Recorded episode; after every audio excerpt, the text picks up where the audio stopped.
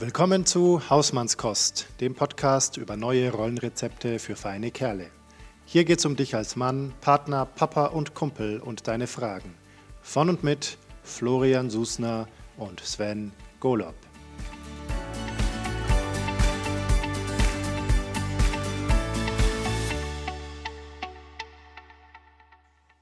Kabam! Ah. So, da sind wir wieder. Ja! Hallo Sven. Hallo! Ich bin bereit, ich bin bereit. Ja, willkommen zur 12. Episode von Hausmannskost. Ich, also ich glaube, die offizielle Zeitrechnung sagt die sechste. Ich glaube auch. Willkommen zur sechsten Episode von Hausmannskost mit Sven Golob und Florian Susner. Oh yeah. Ja. Sven. Represent. Ähm, present, ja. Sven, wir fangen gleich an mit einem Check-in. Wie geht's dir heute? Oh, mir geht's gut. Oh, mir geht's gut. Ich habe gestern unseren Keller ausgemistet und das ist so befreiend. Ah, Oh, wie geht's mir gut. Ja, also mir scheint tatsächlich heute äh, die Sonne aus dem Gesicht ins Mikro. aus dem Gesicht, natürlich aus dem Gesicht. Ähm, äh, und, und außerdem habe ich dann auch noch heute, ab heute Nachmittag ähm, transaktionsanalytisches Ausbildungswochenende. Und Ah. geht, da geht es mir besonders gut. Mhm. Ich freue mich Ja. voll. Virtuell diesmal wieder. Ähm, und ähm, da, das ist mir sehr, sehr lieb und ich freue mich sehr, sehr drauf, meine Mhm. geschätzten KollegInnen wiederzusehen, meine liebe Ausbildungsgruppe. Das heißt, du bist im perfekten Zwischenstand zwischen gestern was geschafft und ab heute Mhm. Nachmittag wieder was schaffen, was Spaß macht und schön ist. Und ich bin tatsächlich, ist. also sozusagen extern ausgemistet und dann folgt jetzt das interne Ausmisten. Mhm. Das Mhm. ist sehr schön. Ja, das klingt wertvoll. Und Florian, wie ist es bei dir? Also bei mir ist es eigentlich ganz gut. Ich, ich friere ein bisschen. Wir haben irgendwie die Heizung hier im Büro nicht so richtig ausreichend an. Deswegen habe ich auch eine Mütze auf. Und ich bin auch ein bisschen, ein bisschen müde. Also die letzten Nächte hatte der Oscar ähm, eine ziemlich verstopfte Nase und hat deswegen ziemlich gestrampelt in der Nacht. Also mehr als Ah. sonst noch. Und ähm, ich, ich fliehe dann irgendwann oft und äh, lege mich irgendwo anders hin. Ähm, aber trotzdem, irgendwie, es war ja irgendwie ganz schön anstrengend. Und ja, deswegen bin ich ein bisschen übernächtigt. Äh, sonst geht es mir ganz gut. Ich freue mich aufs Wochenende, weil ich da vermutlich meine neue Nichte kennenlerne. Oh, Zuwachs. Cool. Genau, ähm, das wird schön. Da, das ist, äh, glaube ich, immer irgendwie eine besondere Sache, so einen neuen Menschen in der Familie zu begrüßen. Mhm. Deswegen freue ich mich auch aufs Wochenende. Ah, mega. Das sind doch schöne Aussichten. Toll. Ja. Wunderbar. Sag mal, gibt es eigentlich bei euch dieses Jahr äh, Christkindlmarkt? Nein, wurde abgesagt. Komplett. Sogar der Nürnberger Christkindlmarkt wurde abgesagt, äh, was natürlich schockierend ist. Ich glaube, das ist zum ersten Mal seit Seit der Pest wahrscheinlich. bei der Pest. Ja. Ich glaube, selbst, äh, ich kann mir vorstellen, die Franken haben selbst während der Pest noch ihre Stände aufgestellt. Ein widerborstiges Völkchen. So sagt man, so sagt man, ja. Genau, nee, der fällt aus. Äh, Weihnachten wird sehr, wird noch beschaulicher. Also wird diesmal richtig ähm, besinnlich beschaulich. Alle bleiben daheim, was wahrscheinlich auch mal okay ist. mhm. Ja. Nun gut. Ähm, was haben wir uns denn für heute vorgenommen, sag mal? Wir haben uns für heute vorgenommen, nicht wie letztes Mal den Brüller der Woche zu vergessen. Mm. Ähm, das machen wir jetzt und danach sprechen wir über das Thema Rollen von Yeah. Männern. Aha, wo werden denn die Männer hingerollt? Ho. Sorry. Das wird später geklärt, wo sie hingerollt werden. Wir fangen also ganz tief an und arbeiten uns im Niveau langsam nach oben. Brüller der Woche. Ja, Hast du einen mitgebracht? Ja, ich habe einen mitgebracht, ähm, wo ich tatsächlich ein bisschen mit mir gerungen habe, ob ich den, ob ich den erzählen soll. Oh. Aber ich mache das. Und zwar saß ich gestern am, am, am Abendessenstisch mit meiner Tochter und es kam zufällig ein Lied, was ich noch gar nicht so lange kenne, aber was schon relativ alt ist, äh, was ich ein paar Tage vorher zum ersten Mal mir bewusst angehört habe. Mhm. Und zwar ein Helge Schneider-Lied. Oh, ähm, Sag mir welches. Und, und warum ich gezögert habe, ist, weil es eigentlich vom Text her eigentlich ganz schön sexistisch ist. Aber es ist halt Helge Schneider. Das heißt, es ist mit nicht nur einem kleinen Augenzwinkern. äh, und zwar nennt sich dieses Lied Bonbon aus Wurst. Hast du ihr Glück gebracht? Bonbon aus Wurst, die ganze Nacht. genau Bonbon aus Wurst, riesengroß. Bonbon aus Wurst, ganz famos. Oh, danke. und auf jeden Fall habe ich mir das Lied vor ein paar Tagen angehört und äh, habe, glaube ich, eine Minute gebraucht zu verstehen, worum es da eigentlich geht. Fand das erst ein bisschen, ein bisschen schräg. Bonbon aus Wurst, naja, okay. Äh, lustige Idee. Und erst im Laufe des Liedes wurde mir klar, dass es da doch um etwas ähm, Körperlicheres geht als gedacht. Mhm. Ähm, Fand es ziemlich lustig, also es ist echt ein schönes, schräges Lied, äh, wo, auch der, wo man auch merkt, dass der Helge Schneider einfach total viel Spaß hatte, dieses Lied äh, vorzutragen. Äh, lacht sich ja. auch. Das macht er ja eh irgendwie, dass er sich dann ab und zu mal selber totlacht über den Quatsch, den er da macht. Das ist bei dem Lied auch. Und auf jeden Fall lief das gestern und meine, meine Tochter mit sieben Jahren saß da und äh, fand das irgendwie auch halt lustig. Bonbon aus Wurst. Äh, ja. Das ist ja auch erstmal so ein bisschen eklig, die Vorstellung. Also, und habe mich dann aber gefragt, was, was, was, was ist denn das eigentlich, ein Bonbon aus Wurst? Und dann habe ich gesagt, naja, es ist halt ein Bonbon aus, aus Wurst eben. Und dann hat sie gesagt, i. Und dann hat sie aber gefragt, weil da geht es ja immer um die Frauen, die er trifft, die dann das Bonbon aus Wurst so toll finden. Und hat sie mich gefragt, ja, warum, warum, warum, also, also gehört es dem, das Bonbon aus Wurst? habe ich gesagt, ja, das ist seins. Ähm, aber warum, warum isst er das dann nicht selber? ja. Ähm. Oh. so, genau. Ähm. Genau die Frage. ich weiß auch, ich, ich habe dann, ich glaube, ich habe irgendwie sie abgelenkt dann und das Lied war dann vorbei zum Glück. Und dann hatten oh. wir das hinter uns. Heute früh auf dem Fahrrad hatte ich dann, als ich meine Tochter weggefahren habe, hatte ich dann einen Ohrwurm davon auf einmal und musste mich konzentrieren, es nicht ständig zu singen, weil ich dann mir dachte, was mache ich, wenn die es in der Schule singt? Bonbon aus Wurst. ähm, genau, das war mein Brüller der Woche. Gestern Abend äh, das Bonbon aus Wurst. oh, also, okay, also da kann ich nicht im geringsten gegen anstinken. Das ist, ja, ja. Erzähl. Oh, oh, Entschuldigung, ich muss mich kurz erstmal fangen. ich stelle mir das gerade vor, wie der Anruf von der Schule kommt. Herr Susa, wir müssen dringend über Ihr Bonbon aus Wurst reden. oh ja. Oh, Backe. Oh, also, hui. Ähm, mein, ich hätte mir aufschreiben sollen. Der wurde gerade im Hintergrund. Ich habe gerade einen Blackout. Ja. Oh. Was kann passieren? Ich will gerade irgendwas, aber es fällt mir jetzt gerade nicht ein. Der Oscar hat tatsächlich mal ein Lied im Kindergarten gesungen.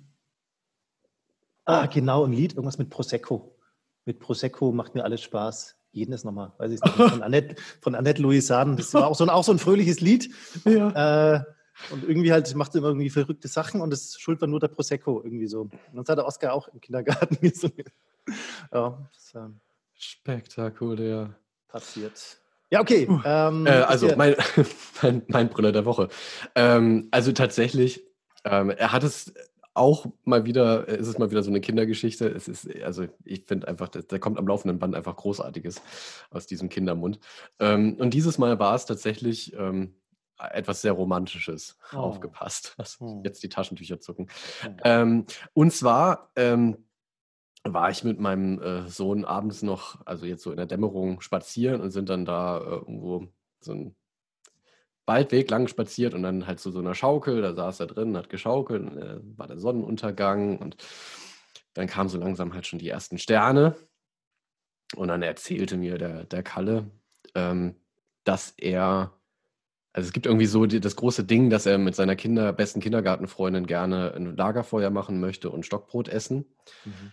Ähm, und dazu muss man wissen, die hatten jetzt vor kurzem ein Zirkusprojekt im Kindergarten. Also das heißt, also so, und das ist dann immer so schön, wenn denn die, die, die Stränge so zusammenlaufen in diesen kindlichen Erzählungen.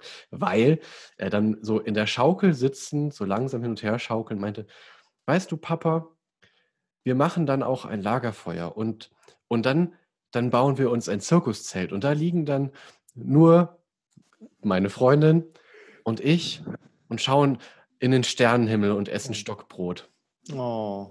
Oh, und in dem Moment habe ich, ich habe echt so mit den Tränen gekämpft. War, ich habe dann auch gesagt, Kalle, das ist ja einfach wunderschön. Und da dachte ich nur, wie, wie herrlich, einfach wie herrlich diese Vorstellung, dass da diese zwei Kinder, die sich wirklich auch wirklich sehr, sehr nah sind, die um, umarmen sich sehr gerne, sind einfach, oh. nehmen sich auch so bei der Hand. Und wenn die dann so nebeneinander liegen und dann prasselt da das Lagerfeuer und über, über dem Zirkuszelt funkt die Sterne. Ach Gott. Ah, oh, also das, das war schön. einfach zum Brüllen schön. Mhm. Ich habe dann, hab dann, wirklich gesagt, oh, Kalle, das ist einfach so wunderschön. Das wünsche ich dir sehr. Oh. Ah. Das ist schön. Das ist ja eine, von, so einem, von so einem kleinen Kerl auch eine wahnsinnig, ähm, also so eine wahnsinnig unschuldige, nette, schöne Vorstellung. Unschuldig, das ist es, da sagst du es genau. Mhm. Ja, das ist genau das richtige Wort, weil das, ne, das hat ja einfach nur was mit, mit Genießen und, und sich nahe sein und Freunde sein zu tun so und einfach eine eine schöne, ein schöner Gedanke. Mhm. Mhm. Toll. Ja. ja. Da kann man von seinen Kindern echt mal was lernen. Ja. Mhm. Tagträumen und so. Mhm. Mhm. Oh ja. ah. Schön. In diesem Sinne. Rollen. Rollen, genau, rollen wir mal zu unserem heutigen Thema, den Rollen. Was ist das denn? Was, äh, was heißt das denn mit den Rollen? Was meinen wir denn damit? Also, wenn ich an das Wort Rolle denke, dann, und das tun, glaube ich, viele Leute, geht es so, so, glaube ich, zuallererst mal in das Thema Schauspiel, oder? Was hat es denn? Also hat, ja. das, hat, das, hat das Thema äh, Rollen für dich was mit Schauspiel zu tun? Ja, also natürlich, ich bin ja Schauspieler. Eben, ähm, deswegen frage ich. ja. Ich, ich glaube ich glaub tatsächlich in meiner, in meiner Alltagswahrnehmung äh, ist das gar nicht so übereinander gelegt, glaube ich. Mm. Ich glaube, diese, diese Rollen, die ich im Alltag, diese verschiedenen Rollen, die ich einnehme, also die Rolle als Papa, die Rolle als, als, als, als, als Selbstständiger, die Rolle als Freund oder so, mm. als Partner, ähm, also wenn ich kognitiv bewusst drüber nachdenke, dann irgendwie finde ich es schon interessant, dass ich quasi so verschiedene Rollen habe, aber die hat ja jeder und mhm. ich auch äh, auf der Bühne in Rollen reinschlüpfe. Mhm. Ähm, ich finde, da ist eine interessante Parallele, weil auf der Bühne gibt es ja verschiedene Ansätze, wie man quasi Rollen gut erfüllen kann. Ah. Also, also verstelle ich mich, um zum Beispiel den, den König zu spielen, mhm. oder finde ich quasi das in mir ähm, quasi einen, einen, einen im weitesten Sinne irgendwie royalen Anteil, der, der dann quasi wirklich Florian selber ist, aber als König funktioniert. Das heißt, ich mhm. spiele nicht mehr, sondern ich zeige einen passenden Teil von mir, was ja ein ah. komplett anderer Ansatz ist. Und ja. so eine ähnliche Frage stellt sich ja auch bei diesen verschiedenen Rollen, die man hat. Mhm. Bin ich, wenn ich äh, in der Arbeit ganz anders bin und anders agiere und auch vielleicht mich anders verhalte, anders spreche, ähm, bin ich ein anderer Mensch als der, der ich daheim bin. Also verstelle ich mich in der Arbeit, mhm. was bei, dem, bei, bei manchen bestimmt auch der Fall ist. Mhm. Oder zeige ich nur eine andere, eine andere Facette meiner Persönlichkeit. Mhm, sehr spannend. Ja. Also als Soziologe, also als auch Soziologe, fällt mir da zuallererst tatsächlich auch dann noch direkt Irving Goffman ein der dieses Rollenkonzept in der Soziologie begründet hat. Und der tatsächlich auch eben vom Schauspiel ausgeht. Also der, der dann tatsächlich sagt, ne, wir sind alle Schauspieler auf der, auf der Bühne des Lebens mhm. in unterschiedlichen Rollen.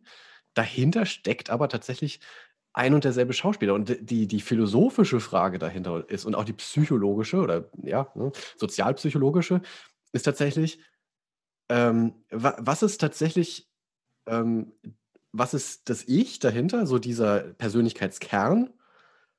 Und was ist die Rolle dann eigentlich? Ist die eine, ist die so eine Art wie eine Maske, die wir, die wir vorne äh, zeigen? Ähm, oder ist es tatsächlich eher wie Schminke auf unserem Gesicht?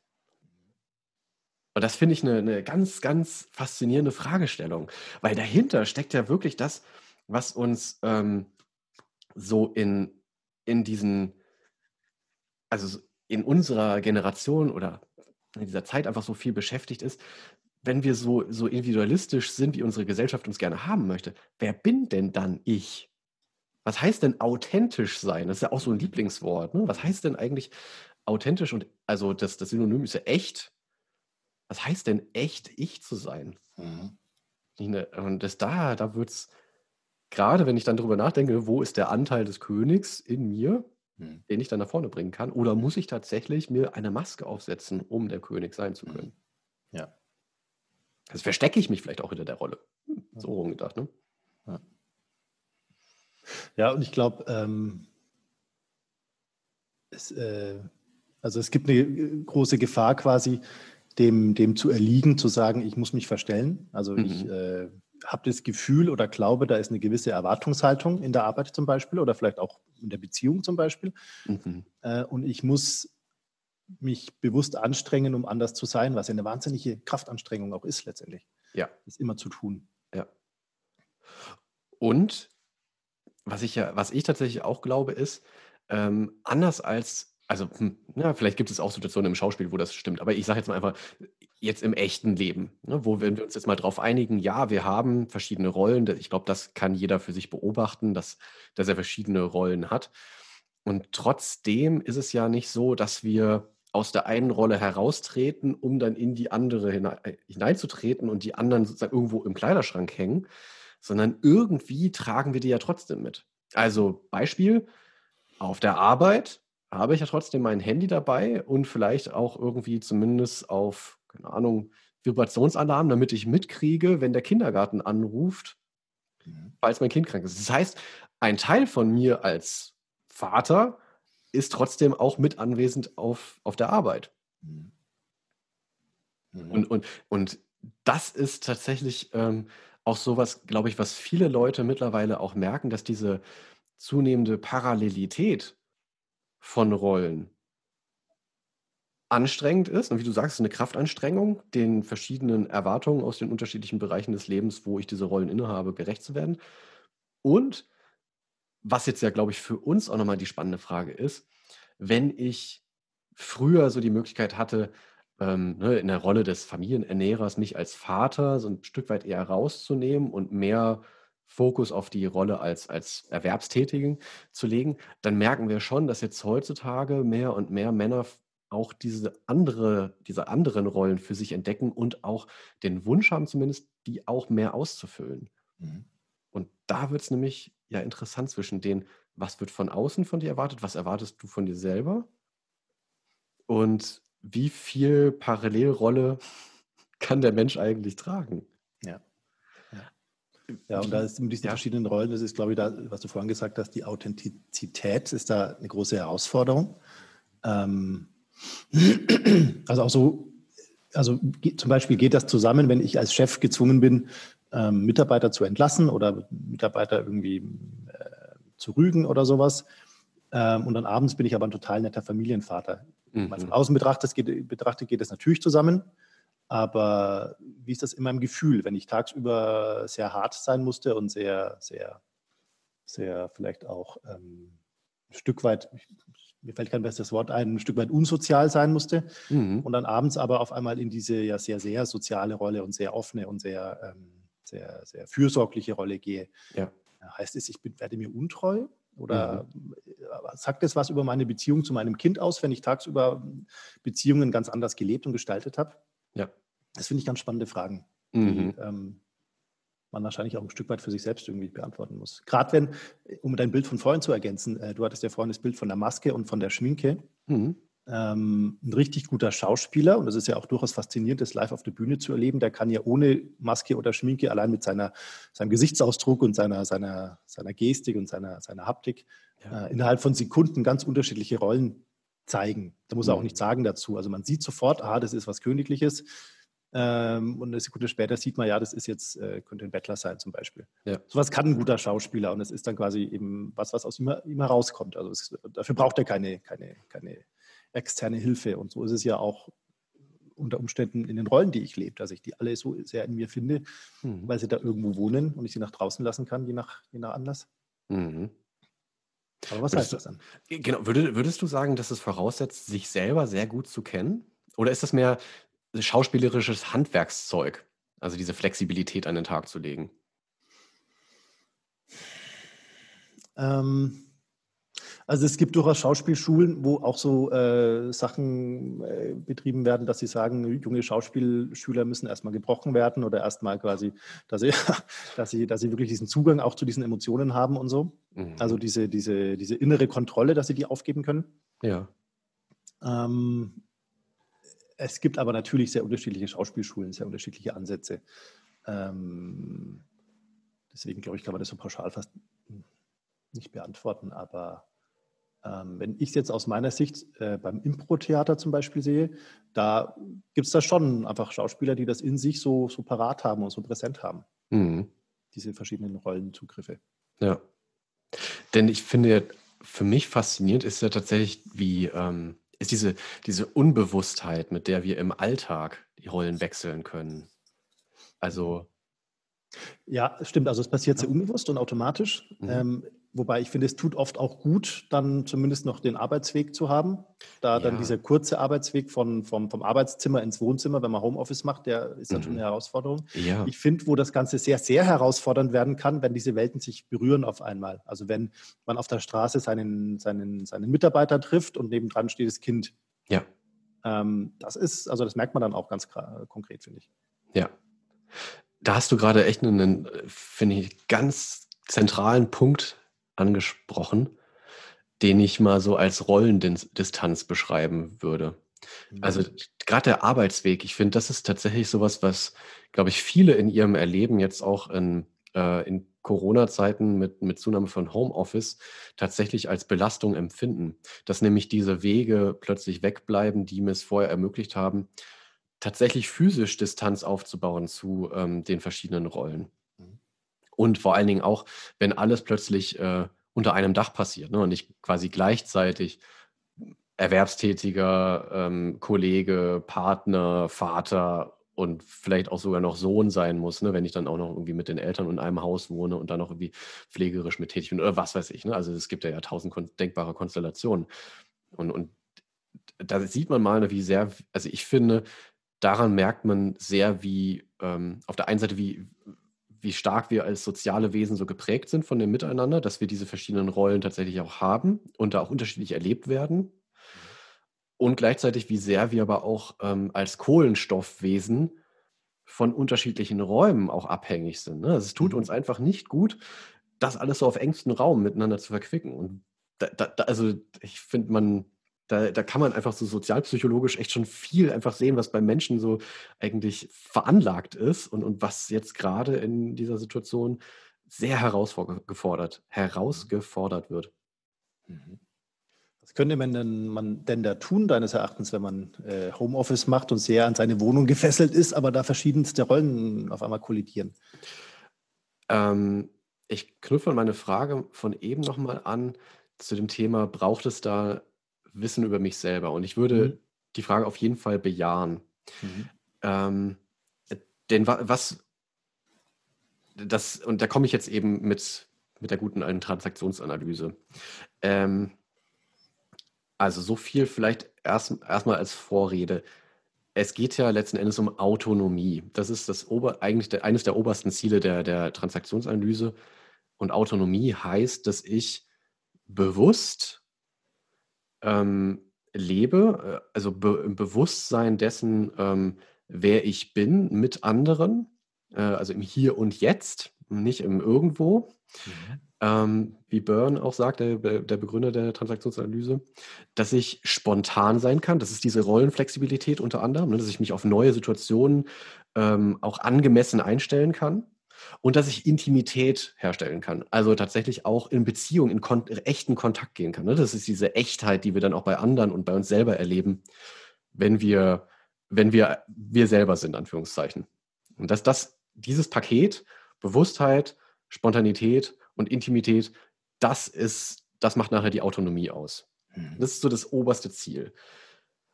Und dann kann ich mich ähm, eben damit beschäftigen, in welchen Rollen bin ich denn tatsächlich unterwegs? Und da gibt es ein, ein schönes Modell in der Transaktionsanalyse von Bernd Schmid, das nennt sich das Drei-Welten-Modell. Und der Titel ist tatsächlich schon auch so herrlich griffig, ne, weil wir eben schon davon gesprochen haben, dass wir mit unseren Rollen unterschiedlichen Welten unterwegs sind. Okay, ähm, ähm, ja, genau. Also dieses Drei-Welten-Modell, ähm, es wäre schön, wenn du uns das kurz mal vorstellen könntest. Mhm. Vielleicht magst du vorher noch äh, kurz einschieben, was die Transaktionsanalyse eigentlich ist, weil mhm. das äh, wurde auch schon von dem einen oder anderen Hörer mal angemerkt, ähm, dass der Sven das ja gern mal erwähnt, dass er mhm. aus dem Bereich der Transaktionsanalyse kommt oder stammt. Ja. Und äh, genau, was ist das eigentlich, die Transaktionsanalyse? Also ich sage mal zuallererst, was es nicht ist. Es hat nichts mit Finanzwesen zu tun, weil das die, das die allererste Assoziation ist. Wir brauchen eine Transaktionssteuer. Kannst also du da was machen? Also das ist witzig, weil tatsächlich ein ehemaliger Arbeitgeber von mir äh, irgendwie das bis zuletzt auch nach mehrmaligem Erklären, also er konnte auch nicht besonders gut zuhören, auch irgendwie immer noch mit äh, Transaktionskosten irgendwie verbunden. Und das ist halt so, ist so, ein, so ein Begriff aus dem Finanzwesen, der einfach damit gar nichts zu tun hat. Transaktionsanalyse ist eine ähm, Schule der humanistischen Psychologie. Das heißt, ähm, es ist zum einen eine, eine äh, Theorie ähm, über den Menschen, wie er, ähm, wie er in sich selbst verfasst ist, also eine, eine, Theorie auch über die Persönlichkeit des Menschen und eine, ähm, eine Theorie und eben auch mit Modellen, die dazugehören, die versuchen zu erklären, wie wir mit anderen Menschen Beziehungen gestalten. Und ähm, die Transaktionsanalyse wurde in den 50er Jahren von dem äh, US-amerikanischen und kanadischstämmigen Psychiater Eric Byrne begründet. Ähm, und ich versuche jetzt mal nicht allzu viel über sein Leben zu erzählen, aber das ist wirklich, das ist, es gibt da einfach so ein paar ganz spannende Aspekte. Also Eric Byrne war in, ähm, in psychoanalytischer Ausbildung, also er wollte ähm, Psychiater und, und, Psychoanalytiker werden und war dabei sehr namhaften Leuten, also quasi direkten Schülern von, von Sigmund Freud. Äh, unter anderem Paul Federn, Eric Erickson. Also es sind alles so Namen, wenn man sich mit der Psychologie äh, beschäftigt, dann sind das tatsächlich einfach Namen, die da so äh, auftauchen. Und das heißt, er hat eben viele psychoanalytische Modelle äh, kennengelernt und war aber gleichzeitig ähm, sehr geprägt auch so vom Zeitgeist, der damals aufkam, von dem, was man, was wir jetzt so heute die klientenzentrierte Beratungstätigkeit nennen. Das heißt, nicht mehr der Psychiater als Arzt, also Eric, ähm, äh, Eric Byrne war tatsächlich auch Arzt, ähm, was man ja damals auch äh, sein musste. Ne? Also man musste erst Medizin studieren, um dann Psychiatrie ausüben zu können und dann eben hat man sich dann nochmal quasi spezialisiert. Und da war ja natürlich die Haltung, die äh, Patientinnen kommen zum Arzt, weil sie eine Krankheit haben und der stellt eine Diagnose und weiß dann halt auch, wie der Heilungsweg ist. So, und also der Arzt in beratender Funktion letztendlich. Richtig, äh, äh, also eigentlich in der, in der elterlichen Position, ja. dass ich weiß, ich weiß, was gut für dich ist. Ja. Mhm. So, und, und das hat sich in der Zeit tatsächlich angefangen zu drehen. Weil die ersten ähm, damals gesagt haben, aber Moment mal, eigentlich wissen wir gar nicht so wirklich, was, was die Leute brauchen. Eigentlich liegt die Lösung in den Leuten selber. Mhm. Und wir sind als, als ähm, in, einem, in der heilenden Tätigkeit eigentlich dafür da, ihnen beim Denken zu helfen. Mhm. Und das war sozusagen die Revolution, die damals so angerollt ist. Und Eric Byrne war halt eben einer derjenigen, die ähm, dann auch darüber in den Konflikt mit der, mit der Psychoanalyse geraten sind, weil die eben noch sehr stark in diesem anderen Denken verhaftet war. Ich sage bewusst war. Das hat sich natürlich einfach auch weiterentwickelt. So, und ähm, das heißt, die Transaktionsanalyse ähm, bedient sich zum Beispiel eines Modells, das viele, glaube ich, auch mit der Psychoanalyse verbinden, beziehungsweise mit Freud. Man kennt, glaube ich, so diese Begriffe vom Es, über Es und vom, vom Ich. Das sind ja quasi diese drei Persönlichkeitsanteile, wenn man so will, oder eigentlich eher so aus der Triebtheorie von Freud kommen. Und dieses Ich-Zustandsmodell, das auch Federn zum Beispiel auch beschrieben hat, als Ego-States, also als Ich-Zustände, das hat Byrne genommen und aber nochmal anders ausformuliert und dem ähm, eine sehr griffige, und das, das spricht auch so, das ist die Transaktionsanalyse an sich und auch Byrne als Begründer hat das sehr gefordert, wenn wir als Denkunterstützung für die Klientinnen da sind, dann müssen wir ihnen auch eine Sprache zur Verfügung stellen, die sie verstehen. Während halt eben viele psychologische und psychoanalytische Modelle eher sehr sehr schwierig zu durchblicken sind, also eigentlich eben so eine Fachsprache, ist die TA, und das wurde ihr dann später auch sehr, sehr harsch vorgeworfen, sehr einfach in ihrer Sprache, aber dafür sehr tiefgründig. Byrne sagte auch, TA is simple but not easy. Und deswegen ähm, wurden viele transaktionsanalytische Modelle da, nachdem sie formuliert wurden, auch oft ähm, so ein bisschen populärwissenschaftlich irgendwo ausgebreitet und finden sich jetzt auch in den unterschiedlichsten Ecken wieder. Ein Beispiel in diesen Ich-Zuständen, das sind drei Ich-Zustände, das Eltern-Ich, das sind alle Erfahrungen, die wir beim Heranwachsen gemacht haben, die uns von, das sind ähm, Erklärungen von anderen uns wichtigen Bezugspersonen über uns und die Welt. Total einleuchtend. Ne? Also das heißt, Eltern-Ich ist quasi alles, was von, von für uns elterlichen Personen uns erklärt wurde, wie die Welt da draußen funktioniert und wie wir so selber sind. Dann gibt es das Kind-Ich, das sind alle, ist der Erfahrungsspeicher, wo alle unsere Erklärungsmodelle drin sind, wie wir als, uns als Kinder, als Heranwachsende die Welt erklärt haben. Also so Glaubenssätze zum Beispiel, die, äh, die uns erklären, wie wir an Zuwendung kommen. Und dann gibt es das Erwachsenen-Ich, das steht in dem Modell in der Mitte, es sind drei übereinander liegende Kreise, Eltern-Ich ganz oben, Kind-Ich ganz unten, in der Mitte das Erwachsenen-Ich. Und das ist eben genau das, wo, wo dieses Hier und Jetzt, dieses angemessene Denken, Fühlen und Verhalten im Hier und Jetzt sitzt. Und das entwickelt sich dann erst mit der Zeit, wenn wir erwachsen werden. Und wir alle haben diese drei Persönlichkeitsanteile in unterschiedlichsten Ausprägungen. Ähm, und wichtig ist für Burn nachher eben A, diese Autonomie, die ich genannt habe, und dass wir diese drei Ich-Zustände, aber vor allen Dingen das Erwachsenen-Ich, vollumfänglich bedienen können, besetzen können mit Energie. Ja, und wenn wir mit anderen zusammen sind. Mhm. So, und das ist sozusagen so äh, im Kern ganz, ganz kurz zusammengefasst die Transaktionsanalyse und viele Modelle bauen dann später eben genau auf, diesen, auf diesem Ich-Zustandsmodell unter anderem auf. Magst du abschließend, äh, dass man das quasi einordnen kann, mhm. noch kurz sagen, was der Name bedeutet oder was da der Hintergrund ist? Transaktionsanalyse? Transaktion, ja, gerne.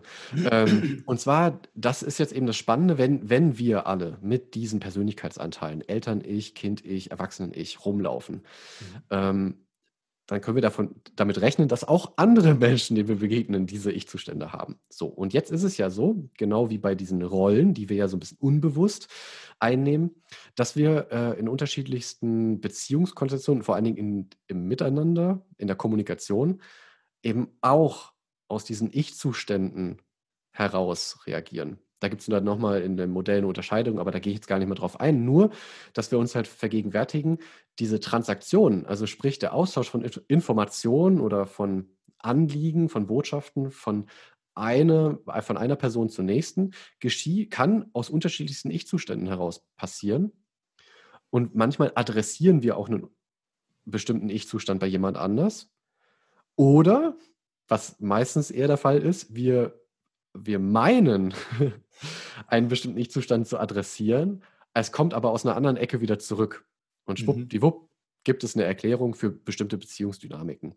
Und diese Transaktionsanalyse im eigentlichen Sinne, das ist sozusagen der Titel von dieser, von dieser Methode, die dann dahinter steckt, ist tatsächlich zu gucken, welcher Ich-Zustand hat welche Botschaft an welchen Ich-Zustand geschickt gab es vielleicht auch verdeckte Botschaften auf der, wie Byrne sagt, psychologischen Ebene.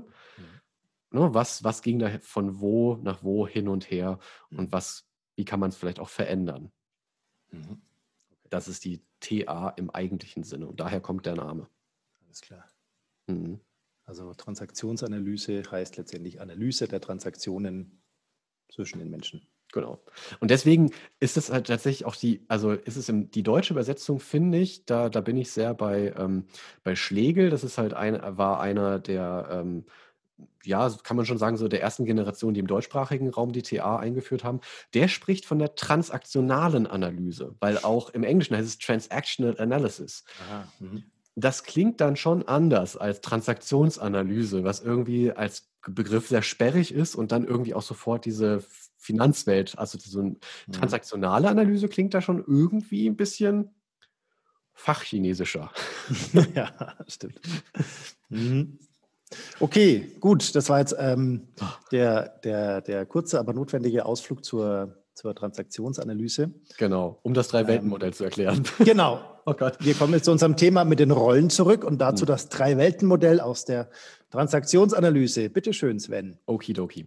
Also auch das in aller Kürze. Also, ich hatte schon gesagt, Bernd Schmid, ähm, ganz, ganz wichtiger ähm, Vertreter der TA im deutschsprachigen Raum, ähm, aber international auch sehr renommiert, hat nämlich ähm, die, ähm, das systemische Denken äh, zusammengebracht mit der TA. Also das heißt, ähm, die, die, das ganze, die Systemtheorie beschäftigt sich ja sehr mit Beziehungsgeflechten, ähm, mit unserer Umwelt und, und wie ne, bestimmte Teilsysteme mit anderen interagieren. Und die TA ist ja aber sehr, eher sehr individuumsfokussiert. Und diese beiden Welten miteinander in Verbindung zu bringen, ist natürlich sehr ergiebig. Und der hat sich jetzt eben mit der Frage beschäftigt, okay, wenn wir jetzt in verschiedenen Systemen als Person unterwegs sind, was steckt denn da wirklich dahinter? Und dann kommt man eben auf diesen Rollenbegriff.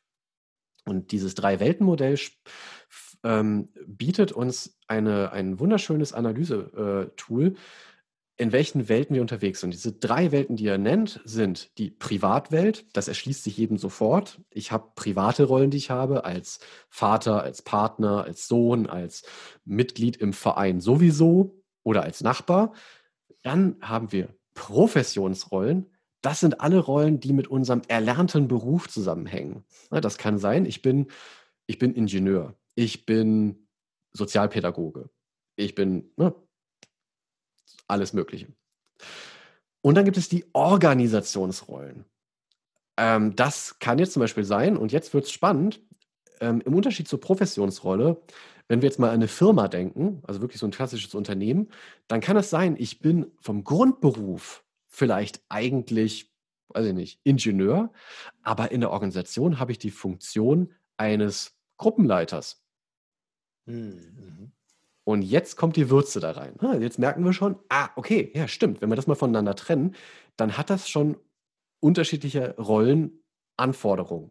Und das ist eben ein Aspekt, den Bernd Schmid dann auch nennt. Ne? Es gibt verschiedene Rollenanforderungen, die an uns gestellt werden. Und es gibt auch Rollenbedürfnisse, die wir ähm, in diesen Rollen versuchen ähm, auch zu, ähm, äh, zu erfüllen. Also vielleicht wollen wir halt als Ingenieur besonders gewissenhaft sein, während wir als, oder ne, was du auch meintest, so sehr kollegial zu sein.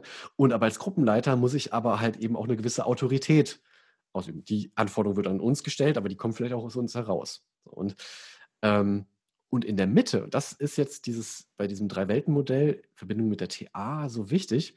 In der Mitte, wenn wir uns das jetzt mal bildlich vorstellen, das Modell besteht aus einem großen Kreis.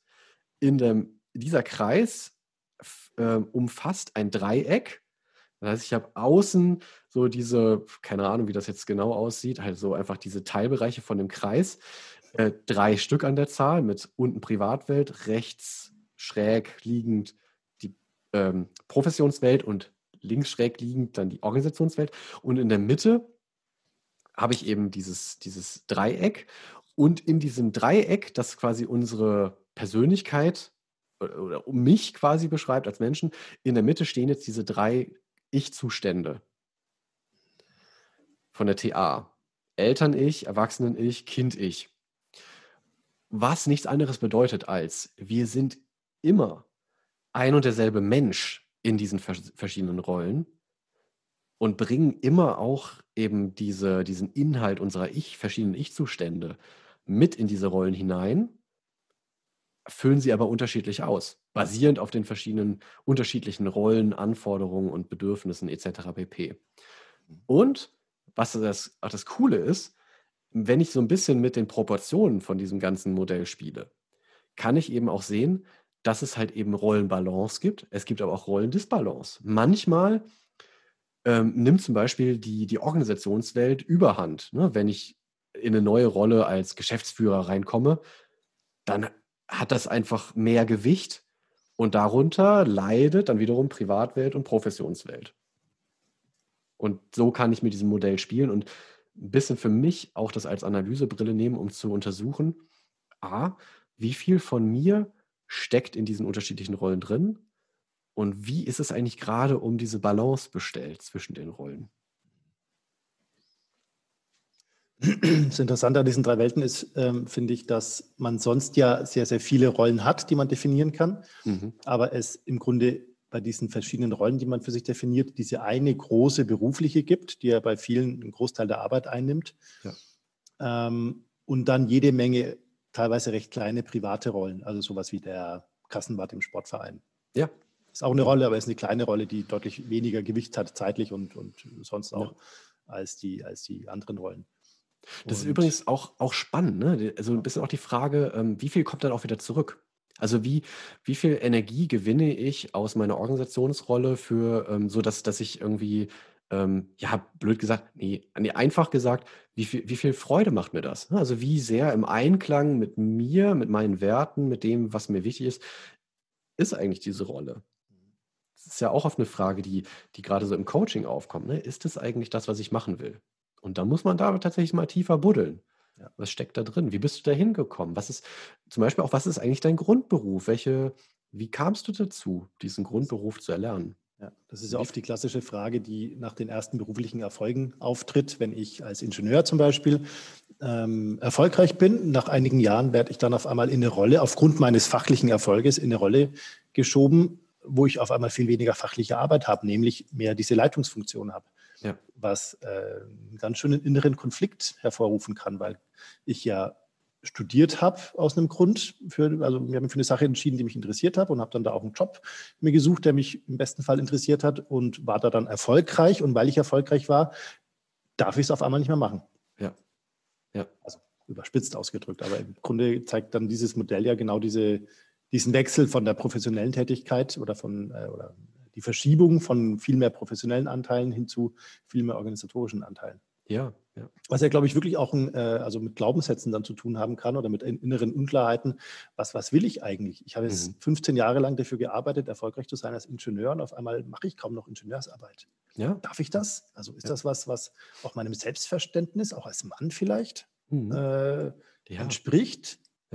Ich dachte doch immer, quasi Erfolg ist, wenn ich als Ingenieur viele coole Lösungen oder so ähm, präsentiere.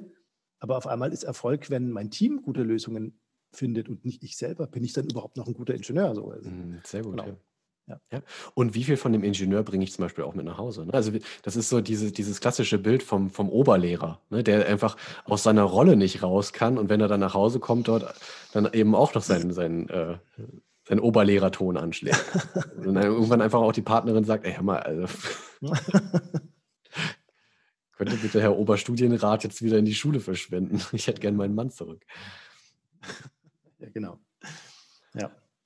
Aber da ist das Modell, glaube ich, ganz spannend. Also da kann man dann letztendlich auch die Fragen dran aufhängen, was du ja vorhin gesagt hast, wie gut kenne ich mich eigentlich? Mhm. Ähm, das ist ein, erstmal eine Aufgabe an sich selber, das herauszufinden. Will ich wirklich daran festhalten, Ingenieur zu bleiben? Heißt es in letzter Konsequenz, ich muss irgendwann raus aus dieser Leitungsverantwortung?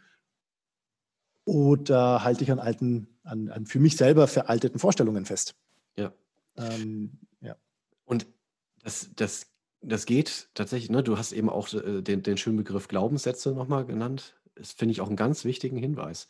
Weil ähm, wenn wir, wo, wenn wir uns mal vor Augen halten, dass wir als der Mensch, der wir geworden sind, mit dem ganzen Paket an Lebensgeschichte davor, und vor allen Dingen mit unserer frühen Kindheit, mit dem, wie wir aufgewachsen sind, was uns vorgelebt, wie uns für Rollen vorgelebt wurden von uns wichtigen Menschen. Wenn wir uns das mal bewusst machen, dass das in der Erfüllung unserer verschiedenen Rollen ja auch drin steckt, nicht nur bewusst, sondern vor allen Dingen vor, unter und unbewusst, dann bekommen solche Rollenkonflikte einfach auch nochmal eine ganz, ganz neue Gewichtung. Denn dann ist eben genau diese Frage, wer bin ich eigentlich in dieser Rolle als Gruppenleiter? Mhm. Ähm, dann kann ich mir manche Sachen auch tatsächlich besser erklären. Warum fällt mir das eigentlich so verdammt schwer, mit Kollege XY jetzt zurechtzukommen? Mhm. Warum habe ich eigentlich so eine Schwierigkeit, die Autorität meiner, meiner äh, weiblichen Vorgesetzten zu akzeptieren? Eigentlich habe ich doch gar nichts gegen Frauen in Führungspositionen. Und das, das sind tatsächlich, das sind keine irrelevanten Fragen, weil ich finde, spätestens, und das, das habe ich einfach bei mir beobachtet, spätestens in dem Moment, wo man selber ein Kind in die Welt setzt und plötzlich in dieser Privatrolle, die de, des Selbsterziehungsberechtigten oder ne, so Aufwachspartner, wenn das dazukommt, dann muss ich mir tatsächlich auch mal ähm, diesen Schritt zurück gönnen und, und fragen, was von welcher Rolle bringe ich da eigentlich rein und welche, ne, was wurde mir vorgelebt und was es mir wichtig ist, wie ich es machen will. Dann brauche ich diese Bewusstheit darüber, was in diesen Rollen und vor allen Dingen in mir selber da drin steckt an, an Vorgeschichte. das ist ja letztendlich ein ähm, im Ergebnis sehr wertvoller äh, innerer Prozess, aber einer, der ganz schön herausfordernd sein kann, wenn man da drin steckt. Die Frage, was, äh, was ist mir eigentlich wichtig und also was ist mir wichtig, weil es wirklich mir wichtig ist und was ist mir wichtig, weil ich es übernommen habe. Mhm. Weil ich mhm. glaube, es muss halt so sein oder weil ich glaube, das erwartet man vielleicht so von mir. Ja. Und das, das beginnt mit, mit äh, so einfachen Fragen, vermeintlich einfachen Fragen wie, was bedeutet für mich Erfolg? Mhm. Und ähm, auch mal wirklich auf die drei, diese drei Welten angewandt. Was bedeutet für mich Erfolg im Privaten? Was bedeutet Erfolg für mich in meinem Grundberuf? Und was bedeutet Erfolg für mich in der Organisation? Mhm. wo sind die Schnittmengen? Gibt es Schnittmengen? Wenn nein, mhm. was ist mir dann so, was liegt eigentlich oben? Und immer, immer, immer. Und das ist tatsächlich auch so ein Punkt, wo ich glaube, dass ähm, wir, wir reden ähm, sehr viel über Mental Load bei, bei Frauen, was ich sehr angemessen finde die eben genau, also wenn wir tatsächlich jetzt unter den weiblichen HörerInnen äh, mal dazu aufrufen, mal wirklich so mit, mit Klebezetteln mal diese verschiedenen Rollen mal so aufzuteilen. Ne? Was, was macht ihr eigentlich alles in diesen verschiedenen Welten? Aber wenn jetzt eben auch die Männer verstärkt auch in, in den privaten Rollen neue dazu gewinnen wollen oder Rollen stärker ausfüllen wollen, das heißt, die Privatwelt wird größer, sich dann nochmal vor Augen zu führen, wir haben nur diese 100% Energie. Es ist eine Frage der Verteilung. Und das heißt, es geht, es geht nicht sowohl als auch. Ja, ich habe dazu. Geht nicht immer sowohl als auch. Es, genau, genau. Wenn man irgendwo mehr Zeit braucht, muss die irgendwo herkommen. Äh, ich habe dazu ein schönes Zitat. Ich bin mir nicht mehr sicher, ob ich es schon mal vorgelesen habe, aber dann habe ich es halt schon mal vorgelesen. Aber ich finde es gerade sehr passend ein Zitat von einem Professor Bertram, einem Familienforscher. Mhm. Das hat er mal in der Zeit gesagt. Der hat gesagt, in der Nachkriegszeit arbeiteten Männer durchschnittlich 48 Stunden pro Woche. Das war die Zeit, die eine Familie der Arbeitswelt zur Verfügung stellte. Heute beträgt die Arbeitszeit einer verheirateten Mutter 30 Stunden. Ehemänner arbeiten im Mittel etwa 42 Stunden in der Woche. Gemeinsam ist das Elternpaar also pro Woche 72 Stunden lang im Beruf im Vergleich zu früher 48 Stunden pro Familie. Und da sich diese Zeit auf zwei Menschen äh, verteilt, erhöht sich automatisch für eine Familie auch noch der Aufwand, den Alltag zu organisieren. Da wundert es nicht, dass der Stress zunimmt. Amen. ja. Und äh, mit allem, was dranhängt, ne? Ja. An, an äh, Fahrtwegen, an Verpflegung, an, ach, wer weiß was, ne? Also die ganze Care-Arbeit, die plötzlich geteilt werden will. Also es ist einfach, und da ist dieser, ich finde dieser, wirklich dieser Blick auf die drei Welten und dann echt mal, nicht nur so Pi mal Daumen, sondern echt mal hart mal ausklamüsern, welchen Rollen bin ich denn da eigentlich unterwegs und welche, welche teilweise auch widersprüchlichen Anforderungen stellen die an mich. Mhm. Ich habe, ganz krass habe ich das persönlich erlebt, als im, äh, im Frühjahr ähm, meine Frau und ich 50-50 zu Hause beide gearbeitet haben. Äh, und bei mir einfach keine wirklich festen Arbeitszeiten dahinter standen. Beziehungsweise ich habe es nicht, das ist eigentlich der, der wichtige Teil, ich habe es nicht fertiggebracht, wirklich ganz hart zu sagen, das sind die Arbeitszeitfenster und danach bin ich nicht erreichbar, sondern schlüpfe ich in die andere Rolle, weil ich dann halt eben die Betreuung von meinem Kind übernehmen muss. Mhm. So, und schwuppdiwupp sind, ist man, waren wir dann halt eben in diesem Staffellauf drin, so hier äh, 12 Uhr Übergabe Kind. Ähm, und gleichzeitig wusste ich aber, äh, verflixt, aber eigentlich, ne, um 1 Uhr äh, machen die da wieder eine Besprech Besprechung und schwupp, ne, und dann glaube ich, die, die, die Erfahrung teilen viele, dann hängst du da irgendwie ein Kleinkind nebendran, versuchst irgendwie halbwegs zu beschäftigen und gleichzeitig bist du in, einem, in der Zoom-Besprechung und hast nur 50 Deadlines im Kopf und am Abend fragst du dich, was habe ich heute eigentlich wirklich geschafft? Mhm. Ja. Außer, dass die Welt mich geschafft hat. genau. Ja. Nee, und das ist, also diese, ich glaube, diese Herausforderung wird durch aktuell viel mehr Homeoffice und so erschwert. Mhm. Also noch zusätzlich erschwert, aber diese Herausforderung bestand natürlich vorher auch schon. Die ist einfach für jeden, der sich von diesem traditionellen Familienbild entfernt, einfach äh, da. Ja. Und nicht einfach zu lösen, weil es keine, keine pauschalisierten Lösungen mehr gibt, weil ja auch die Lebensentwürfe nicht mehr pauschalisiert sind. Und das erklär und das macht es für mich erklärbar und deswegen auch habe ich so allergrößtes Verständnis für die Familien, die sozusagen durch, äh, sagen wir mal, äußere Zwänge eigentlich ungewollt in ein traditionelles Rollenmuster wieder zurückgedrängt werden, weil es ein, einfacher ist, eben auf dieses gesellschaftlich etablierte Modell dann zurückzugreifen, zu sagen, uns ist das einfach zu viel. Ja, klar, kann sie dann halt ein bisschen Teilzeit arbeiten, aber mhm. ähm, der hauptsächliche Brötchenverdiener ist dann der Mann. Wobei, also ich finde, äh, ich finde, da gibt es zwei Seiten. Auf der einen Seite finde ich ja, genau, also das kann auch einfach so sein. Also wenn eine Familie sich entscheidet, wir wollen das so leben, ist das ähm, vollkommen okay. Mhm. Ähm, ergänzen würde ich vielleicht, dass es durchaus auch äh, ein Ergebnis von gelebtem Feminismus sein kann oder von gelebter Gleichberechtigung, dass eine Frau sich ganz bewusst entscheidet, mir ist es wichtig, ich will ganz viel Zeit mit meinen Kindern haben.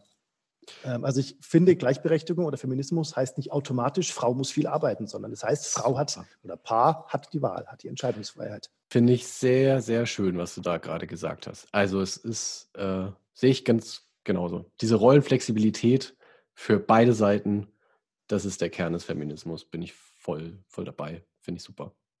Ähm, ja. ja. Und das ist im Prinzip eigentlich, also ja, es war das perfekte Schlusswort. Punkt. Genau, das führt uns direkt zu unserer Challenge.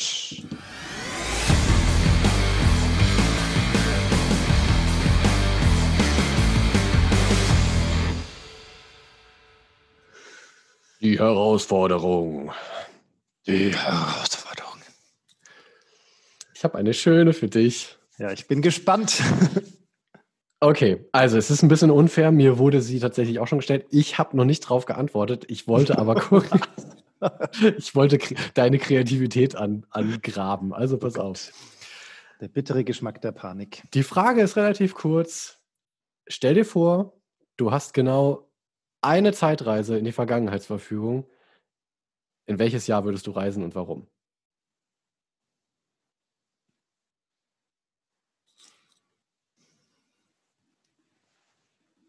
Tja, das ist, oh, das ist eine ziemlich spannende Frage.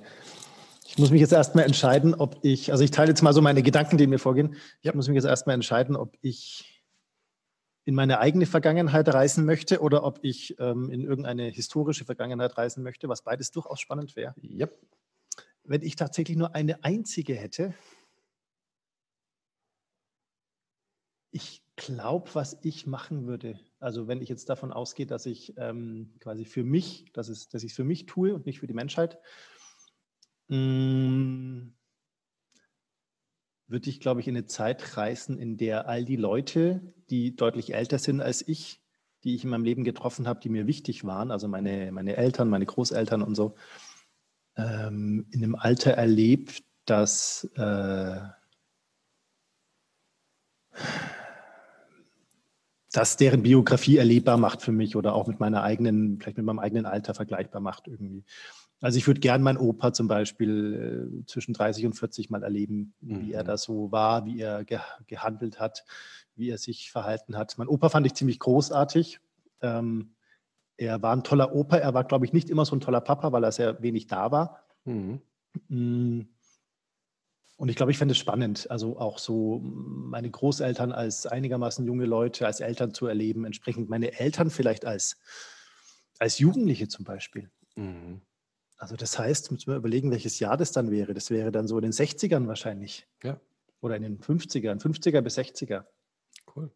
Fände ich doppelt spannend. Ja, fände ich auch noch spannend, so dann die Zeit nach dem Krieg mal zu, zu, zu erleben. Zum, zum einen, also direkt nach dem Krieg die Jahre, wo ja viel Armut auch war, dann so die, die Zeit des, des Wiederaufbaus und so, mhm. wo sie ja dann auch ähm, im Verhältnis relativ schnell auch besser wurde und äh, viel, viele Chancen da waren. Ja. Und ähm, da würde mich total interessieren, auch so, wie sind die Leute drauf, welches Mindset hatten auch Leute, die ich später kennengelernt habe, äh, in jungen Jahren. Was war ihnen wichtig? Welche Werte hatten sie? Welche, auch welches Rollenverständnis? Welche, welche Rollen haben sie eigentlich hinterfragt oder auch nicht? Ja. Das finde ich total spannend. Ja. Und dann auch so ein bisschen, man kriegt ja, glaube ich, man würde auch ein Gefühl kriegen, und das wäre äh, ziemlich wertvoll, welche jungen Leute quasi sind zu denen geworden, die ich als Alte kannten? Also was ist damals auch passiert oder was hat sie geprägt oder welche Gedanken hatten sie so? Also einfach die, die Möglichkeit, mal sich mal Nachmittag mit, mit diesen Leuten zu unterhalten, die ich heute kenne, aber die ich nicht als junge Leute wirklich kannte. Mhm. Ähm, was hat die geprägt? Das würde ich, glaube ich, machen. Das finde ich ziemlich spannend. Cool. Ja. Und auch ein Gefühl dafür zu kriegen, weil ich, also wenn man so über jetzt zum Beispiel, was bei uns ja ein Thema ist, ist das traditionelle Männerbild und dann moderne Rollenkonzepte und so spricht, war ja heute auch ein bisschen Thema, ähm, ist immer so eine gewisse, so eine, so eine Falle, in die man ziemlich schnell tappt, dass man glaubt, heute ist alles besser als früher oder wir sind weiter oder wir sind klüger als früher. Was an manchen Stellen, glaube ich, auch wirklich so ist, dass wir manche Sachen besser machen, aber mit Sicherheit nicht an allen. Also es gibt mit ja. Sicherheit auch einiges, was man lernen könnte, wenn man dazuhören könnte und reden könnte mit, mit unseren Großeltern zum Beispiel, was die sich gedacht haben und was die für Lehren hatten und was die für Ziele auch sich gesetzt hatten mit 30 Jahren oder mit 40 Jahren oder so. Ja. Und das finde ich ziemlich, ziemlich spannend und aufregend. Ja, schöne, schöne Challenge. Vielen Dank, Sven. Äh, danke dir und vor allen Dingen danke, liebe Maggie, die, die sie mir heute Morgen geschickt hat und ich direkt erstmal so da saß und dachte, oh, uh, oh wow. da frage ich ja. mal jemanden, dessen Antworten ich sehr schätze. Hm. Das hast du aber doch mich gefragt. okay. Ai, ai, ai. Kannst du so stehen lassen? Lass mal, mal so stehen. Oh, klassische, ja. klassische, äh, klassischer Fall von einer überkreuzten Transaktion. genau, das wollten wir natürlich jetzt noch ein wenig demonstrieren, das, was, wir da, das, was du da vorhin so schön ausgeführt hast. Hm. So, wir haben noch etwas anzukündigen, lieber Sven. Oh ja. Das erste Adventstürchen geht auf im Hauptmannskost-Podcast und herauskommt, schön, wenn ich ihm das, wenn ich ihm das schreibe. schöne, eine schöne Vorstellung. Wer kommt, wer kommt denn in die nächste Episode? Wer ist denn unser Gast? Unser Weihnachtsengel für den 1. Dezember ist, ist ähm, der Nils Pickert. Mhm. Wer ist denn der Nils? Der Nils ist äh, ist Klettergerüst von vier Kindern, wie er schreibt. Und vor allen Dingen ein, ein sehr geschätzter, äh, finde ich, für mich Vordenker im, im Bereich im Gleichberechtigung und bekannt, denke ich, äh, einigen als der Autor des Buchs Prinzessinnenjungs. Und auch bekannt einigen anderen vielleicht noch ähm, als, ich weiß nicht genau, was er eigentlich ist, als Mensch, der bei Pink Stinks mitwirkt wo es auch um diese Themen Gleichberechtigung geht oder auch um die Frage, wie prägt man seine Kinder eigentlich? Mhm. Äh, müssen Jungs, äh, müssen Mädchen immer pink tragen und Jungs immer blau? Ja, und genau über sowas werden wir uns dann mit ihm unterhalten. Und wir wollen ihm ja aber auch äh, noch so ein paar Fragen vor den Latz knallen, mit denen er jetzt noch nicht rechnet, weil es eure Fragen sind. Und wir rechnen auch nicht damit, aber wir wollen äh, eure Fragen an Nils gerne einflechten und rufen deswegen ganz, ganz dringend, nein, laden euch herzlich ein. Schickt uns eure Fragen an Nils Pickert. Mhm, genau. Und das ist tatsächlich eine tolle Chance, weil Nils ist, ähm, also wir sind stolz, dass er bei uns sich blicken lässt. Das war nicht selbstverständlich. Jo. Und äh, Nils ist nicht irgendwer, also er hat einiges zu sagen, einige spannende Antworten kann er geben.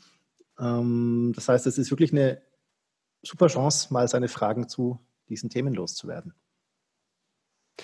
Genau, und ich glaube, das lassen wir jetzt einfach mal so stehen, weil wir wollen es tatsächlich relativ offen gestalten. Wir haben so einen, so einen, groß, einen bunten Blumenstrauß an, an, Fragen schon mal für uns formuliert. Ähm, das heißt, wir werden einfach wirklich so quer durch die Prärie der Männlichkeit mit Nils reiten. Mhm. Ganz genau. Ganz genau so tun wir das. Und das ist sozusagen für, für heute dann auch der Sonnenuntergang, ne, in dem wir das zwei ist der reiten. Sonnenuntergang. Weißt du, dass männliche Models, dass das die so lernen, dass sie, wenn sie über den Laufsteg laufen, dann müssen sie den Blick so haben, als würden sie den Reiter am Horizont sehen. Hm? Oh, Backe. Hm? Wir sind immer noch im Jahr 2020. Oder? Also das nächste Mal, wenn ihr auf dem Laufsteg seid, denkt daran, dass ihr den Reiter am Horizont seht. Und dann habt ihr den richtigen Blick für männliche Models. Also findet, findet das Model in euch, ist jetzt die Challenge an euch für diese Woche. Genau. Lieber Florian, es war mir mal wieder ein großes Vergnügen mit dir. Ebenso, Sven. Zu köcheln. Mhm. Wir kochen bald weiter mit Nils Pickert. Wir freuen uns sehr. Bis dahin wünschen wir eine schöne Zeit.